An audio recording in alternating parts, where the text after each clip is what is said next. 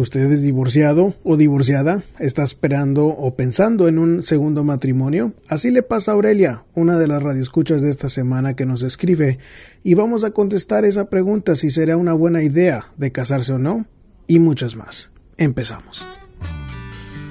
Curando amores, sanando corazones. Bienvenidos a Curando Amores, su programa donde contestamos sus preguntas sobre el amor con el fin de mejorar su relación. Mi nombre es Rob Arteaga, yo soy un psicoterapeuta y consejero matrimonial y en este programa vamos a contestar sus preguntas, como la de Mar, que dice, Buenos días, ¿cómo hago para no amar a mi marido y seguir viviendo con él? Mónica nos cuenta que tiene un amor de lejos con un hombre casado, y que le está proponiendo de que se mude a su país. ¿Quiere saber qué opino? Edgar dice que su novia no le contesta sus mensajes y llamadas y que antes no era así. Eh, quiere saber si creo que haya alguna posibilidad de una reconciliación. Carlos dice, yo cometí muchos errores en la relación. Fui infiel, ah, tomó, y fue irresponsable económicamente. A pesar de los cambios que ha mostrado él en hace unos años atrás, dice que quiere saber si puede empezar a salvar su matrimonio y cómo hacerlo. Y finalmente Aurelia nos dice que es divorciada y que su novio actual le ha pedido matrimonio y quiere saber si será una buena idea que se case de nuevo. Bueno chicos, eh, antes de empezar a, contestar las preguntas, me gustaría hablar sobre un tema que salió esta semana, como en varias ocasiones en, las terapias que he estado haciendo con los clientes que atiendo. Y el tema fue de cómo es tan importante ser real con las parejas que escogemos y cómo ser real con nosotros mismos. Por ejemplo, ¿cómo podemos ser reales con las parejas que escogemos? Bueno, yo veo que los defectos de cuales nos quejamos con frecuencia en el matrimonio, ya sea que la persona no sea muy cariñosa o que sea muy ah, celosa o X. Ese tipo de detalles siempre está presente en el principio de la relación, siempre rara vez nos sale al principio. Y luego escucho cosas como, bueno, pues es que es muy celoso o no es cariñosa o algo al respecto después de que estábamos bien conscientes de la que la persona no era así desde el principio. Entonces, la idea principal es de que tenemos que ser súper reales con la persona que está a nuestro lado para saber qué tipo de personas son y aceptarlas. Porque es sumamente difícil que una persona llegue a cambiar. Sí es posible, pero tiene que tener una razón súper grande para que la motive a cambiar. Y bueno, ¿cómo podemos ser reales con nosotros mismos? Bueno, ahí es donde yo veo que es sumamente difícil uno ver sus propios errores. ¿Por qué? Porque todos somos egoístas y psicológicamente nos queremos proteger de que tal vez no, no estemos haciendo algo bien nosotros mismos. Entonces, ser reales con uno mismo quiere decir, bueno, si mi pareja me acusa de que solo me la paso en el trabajo, tengo que reflexionar y ser real y decir, bueno, sí, tal vez tiene razón, me la paso solo en el trabajo o si tal vez mi pareja me está, se está quejando de no he sido cariñoso, no he sido cariñosa. Es nuestra responsabilidad reflexionar para ser reales y decir, bueno, tal vez es cierto, no he sido cariñoso, no he sido cariñosa. Y cuando tenemos parejas que pueden hablar y pueden escucharse sobre esos errores que cometen, esas son parejas sumamente maduras, sumamente ah, duraderas. Cuando pueden hablar sobre esas cosas, cuando pueden ver sus errores, nada más con reflexionar y ser reales con nuestra conducta. Si hemos sido fríos, si hemos sido egoístas, si hemos sido celosos, eso no son cosas que ayudan a tener una relación sana. Y entonces quería compartir eso con ustedes porque creo que es algo que contagia muchas parejas y, y que se requiere de esfuerzo y de madurez de poder ver nuestros propios errores o de las parejas que está, con las que estemos en este momento o escogiendo para una compañera de vida. Pero bueno, ¿qué tal si de una vez empezamos con las preguntas de esta semana? Mar nos escribe buenos días. ¿Cómo hago para no amar a mi marido y seguir viviendo con él? No debo separarme, pero ¿cómo hago para no amarlo y seguir mi vida normal con él? Bueno, creo que a lo que te refieres cuando dices que no quieres amarlo es de que tienes aún sentimientos por él. Y si dices no debo separarme, pues supongo que ha de haber hijos entre ustedes y que por eso no debes de separarte. Y la realidad es de que es es muy difícil cortar los sentimientos que uno tiene hacia otra persona. Y eso no, es necesariamente lo que ah, sería lo recomendable en, en tus esfuerzos. Lo recomendable es de que hagas lo correcto como mujer, como mujer individual y como mujer de familia. ¿Qué, ¿A qué me refiero? Bueno, los niños hacen lo que sienten pero los adultos tienen la responsabilidad de hacer lo correcto a pesar de lo que sienten. Es decir, de que si aún sientes amor por tu esposo y no te debes de separar de él, no importa tanto lo que sientes, importa más lo que es correcto. Entonces, lo que es correcto en situaciones cuando no nos debemos de separar, pero tenemos que estar ahí, es ser amables, es en ser ah, amigables con la persona con las que estemos, en evadir los conflictos. Entonces, por más que uno tenga resentimiento hacia la otra persona, nuestra responsabilidad es tener una casa estable para los hijos. Entonces, eso implica de que si hay problemas entre ustedes, es la responsabilidad de ambos que tengan una casa estable, libre de conflictos, a pesar de lo que sientas por él. Ahora, si tú dices que lo, según lo amas y que tienes que quedarte ahí, bueno, pues aparte de eso, creo que a pesar de lo que tú sientas, tú debes de saber lo que es correcto. Por ejemplo, si tú ya no quieres tener relaciones con él, bueno, pues eso es algo sumamente difícil en cómo manejar si vas a quedarte ahí en la misma casa. Si tú según aún lo amas y quieres darte a respetar o tal vez él abusa de ti o X, eso ya no sería una, una situación que te recomendaría quedarte si no te sabe respetar. Entonces, si vas a querer estar ahí, si vas a querer dejar llevar la fiesta en paz, bueno, pues la realidad es de que la pareja necesita relaciones entre ustedes. Entonces, el consejo principal sería de que no pienses tanto en lo que es tu sentimiento. Es más importante hacer lo que es correcto, según tus valores y tus principios. Y si le pones más importancia a los sentimientos, eso es cosa de inmadurez.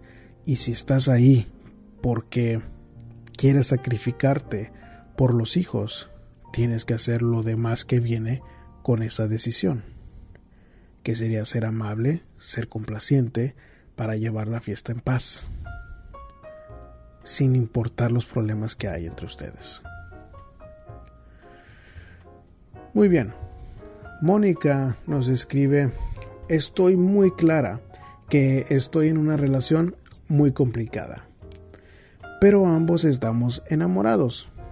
Fue mi primer amor y después de 34 años nos reencontramos. Nos comunicamos a diario y en esto de miles de detalles llevamos un año.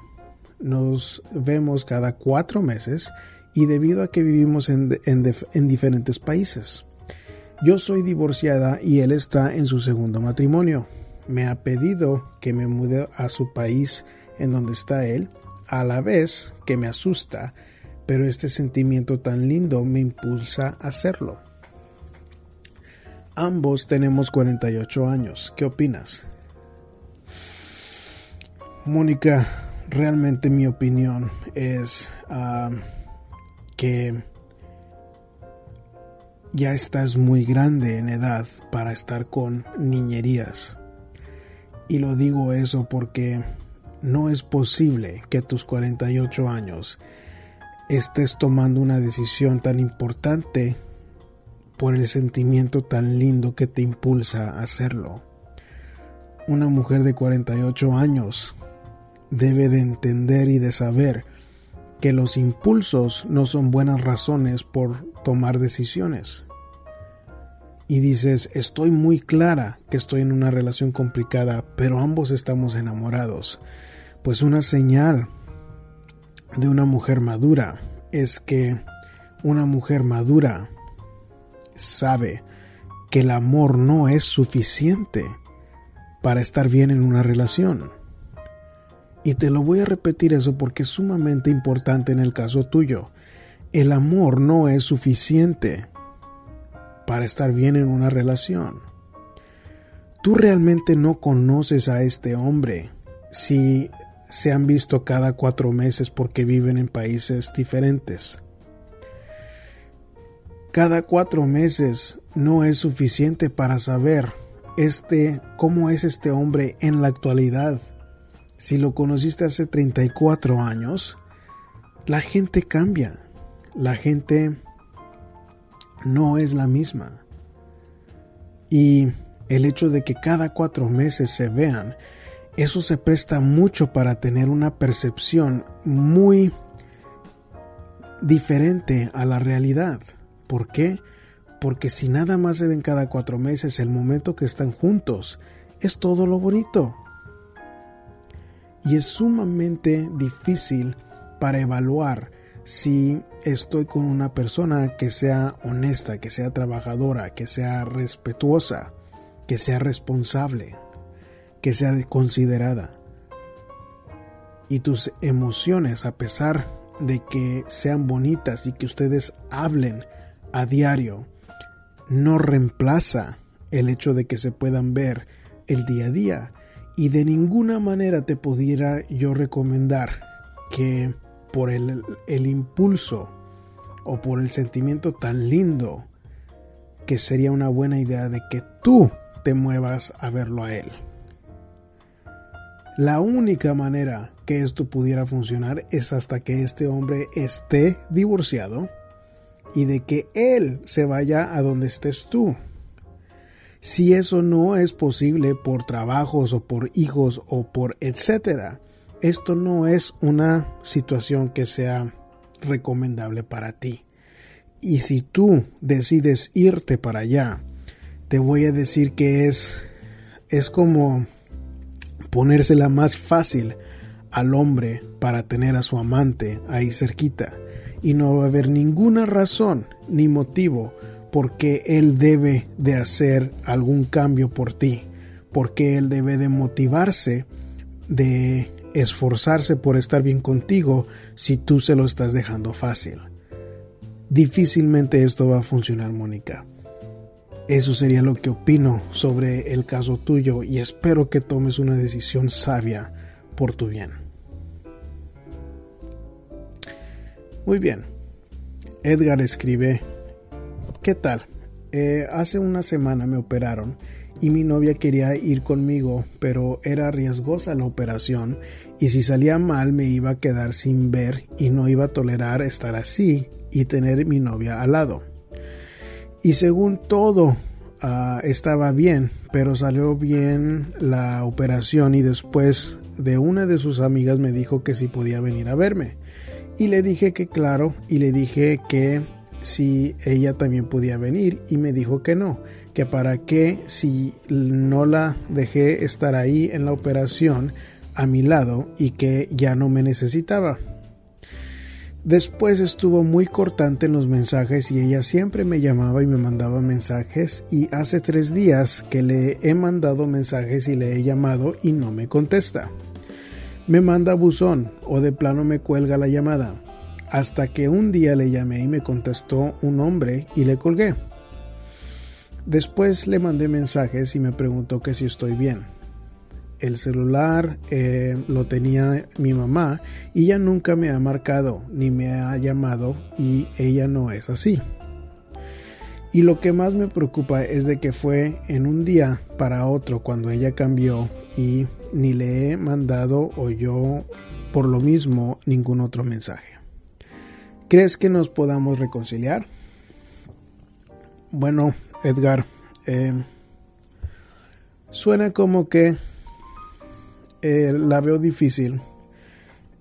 Y si es posible que se reconcilien ustedes, vas a tener que ver qué tanto ella está dispuesta para poder regresar contigo.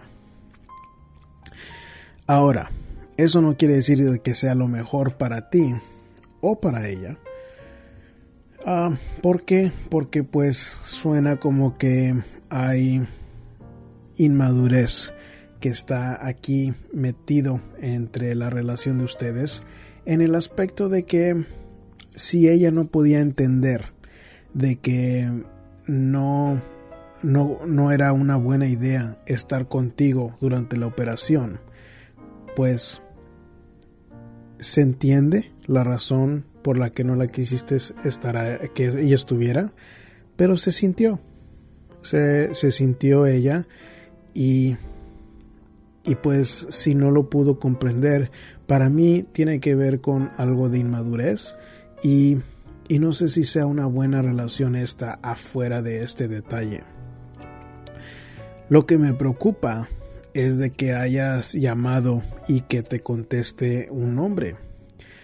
¿Por qué? Porque pues si ella está tomando esta actitud en donde sale con otro porque se dolió por esa decisión tuya, pues otra señal más que apunta a la inmadurez de ella.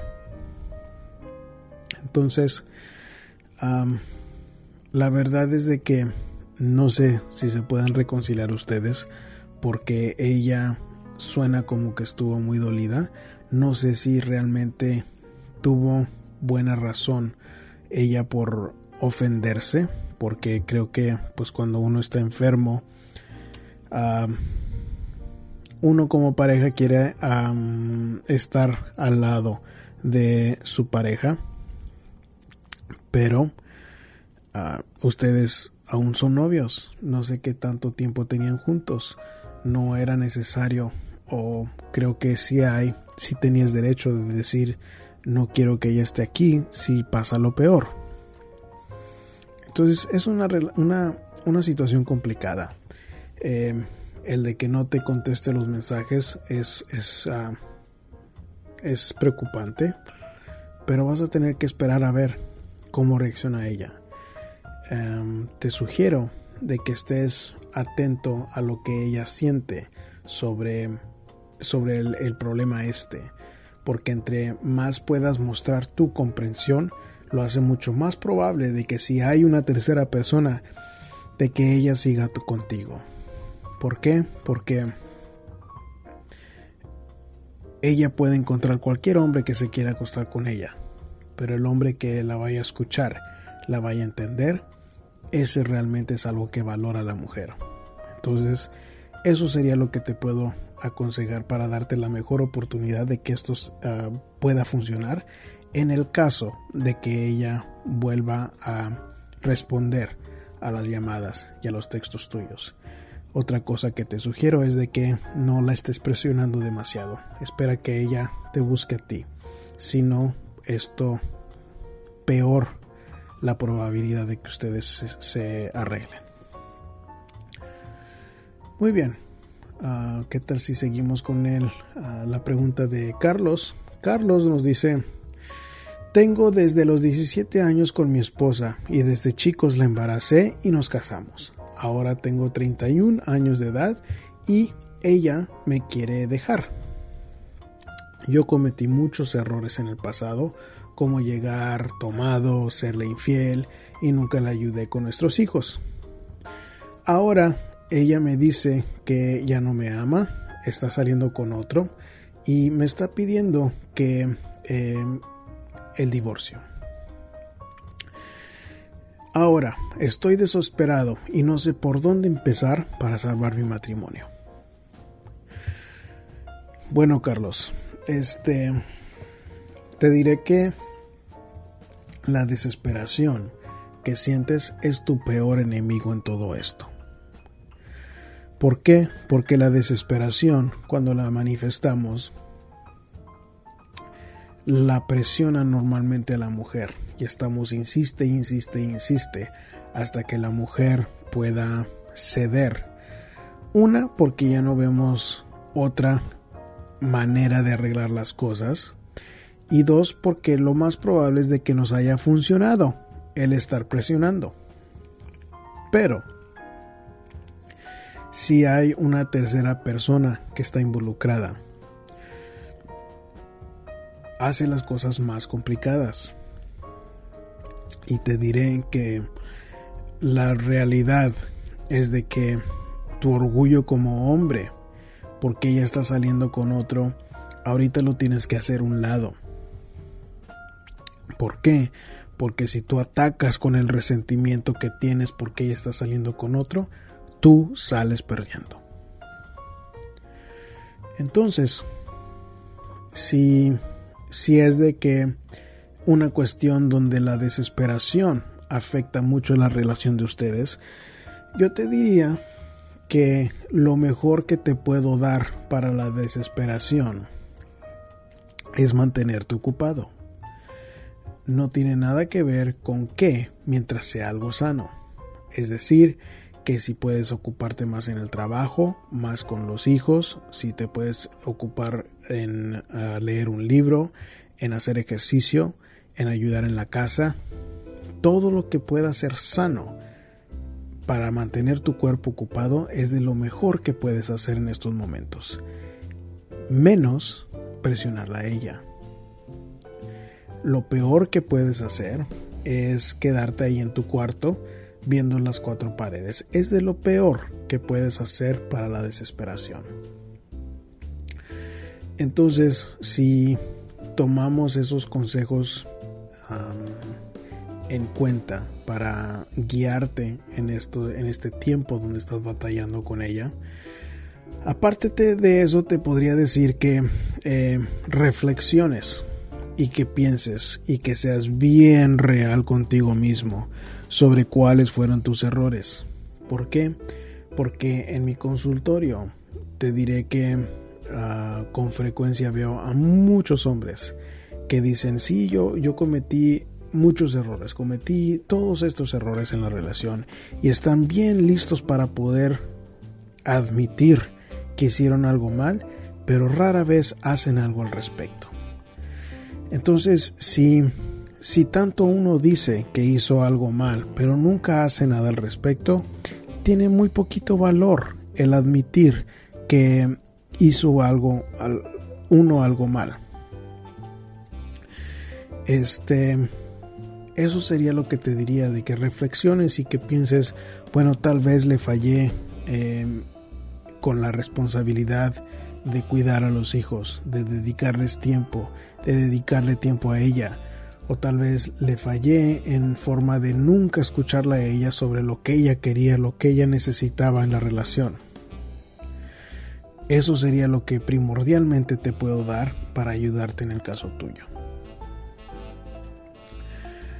¿Qué tal si terminamos con la pregunta de Aurelia? Y Aurelia nos eh, dice, soy divorciada. En mi primer matrimonio me fue mal porque mi marido era demasiado controlador y celoso. Tenemos casi cinco años de no estar juntos y tuvimos a una hija. Ahora yo tengo casi dos años de salir con un buen hombre y me ha propuesto matrimonio. Siento que lo amo y a mi hija se lleva bien con él. Pero mi pregunta es, ¿será una buena idea que me case de nuevo? No quiero volver a cometer los errores del pasado. Bueno, este te diré, Aurelia, que para no cometer los errores del pasado, cuando tú me escribes eso, supongo que te refieres a cometer los mismos errores con la pareja. Y la verdad es de que ahorita la prioridad no debe de ser tú y tu pareja, debe de ser tu hija. Y te digo eso porque en matrimonios en donde hay hijos de relaciones previas, tienen más del 70% de probabilidad de que vayan a fracasar. Y eso quiere decir que el 30% que resta no es necesariamente feliz. ¿Por qué? Porque es sumamente complicado cuando hay exparejas, cuando hay celos, cuando hay hijos de otras, otras relaciones. ¿Por qué? Porque no hay manera em, de que esos factores vayan a eliminarse para que ustedes estén bien. Ahora, en el hecho de que ustedes o que usted tuvo una hija en la relación previa, bueno, otra cosa que sucede es de que no hay manera de que usted evite que su hija se vaya a sentir como segunda prioridad al lado de su nuevo esposo. Ahorita, si no viven juntos, bueno, pues no lo puedes ver. Pero ya cuando vivan al día a día, cuando la hija crezca, cuando esté en la adolescencia, se complica sumamente esta dinámica. Y mientras estés con esta persona, la verdad es de que no es el papá de ella, de que no hay manera de, de cambiar eso. Y a pesar de que se lleven bien ahorita, no hay manera de garantizar de que vaya a ser así de aquí en adelante. Y no te puedo recomendar de que te cases porque es demasiado riesgoso es demasiado riesgoso el hecho de que vaya también que sufrir tu hija otra pérdida más en el caso de que ustedes no vayan a funcionar como matrimonio. Es demasiado riesgoso para tu hija. Entonces, tiene muy poquito que ver la recomendación con tu vida amorosa y qué tan enamorada estés de este nuevo novio, y tiene mucho más que ver con tu deber como madre. Eso sería el consejo principal en el caso tuyo.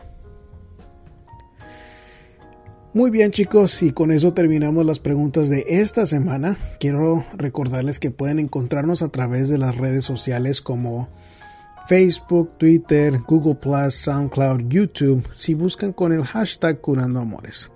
El hashtag Curando Amores eh, está etiquetado, etiquetado en los videos, en los programas de audio, en todo el trabajo que hacemos para ayudarles a ustedes en su matrimonio. Y claro, si quieren escuchar más del programa, pueden ir a curandoamores.com y ahí tenemos todos los archivos de los eh, programas anteriores. Y si acaso quieren hacer su propia pregunta para contestar en el show, ahí también tenemos un espacio para que ustedes ah, lo hagan. Este, bueno, y como siempre chicos, este, este es un espacio que disfruto mucho en poder compartir con ustedes, en poder ayudarles de cierta manera. Y como siempre chicos, me despido con un abrazo de mi corazón entero. Curando amores, sanando corazones. Habla con nosotros de amor y desamor, seducción sexualidad y pasión. Podrás trabajar la comunicación,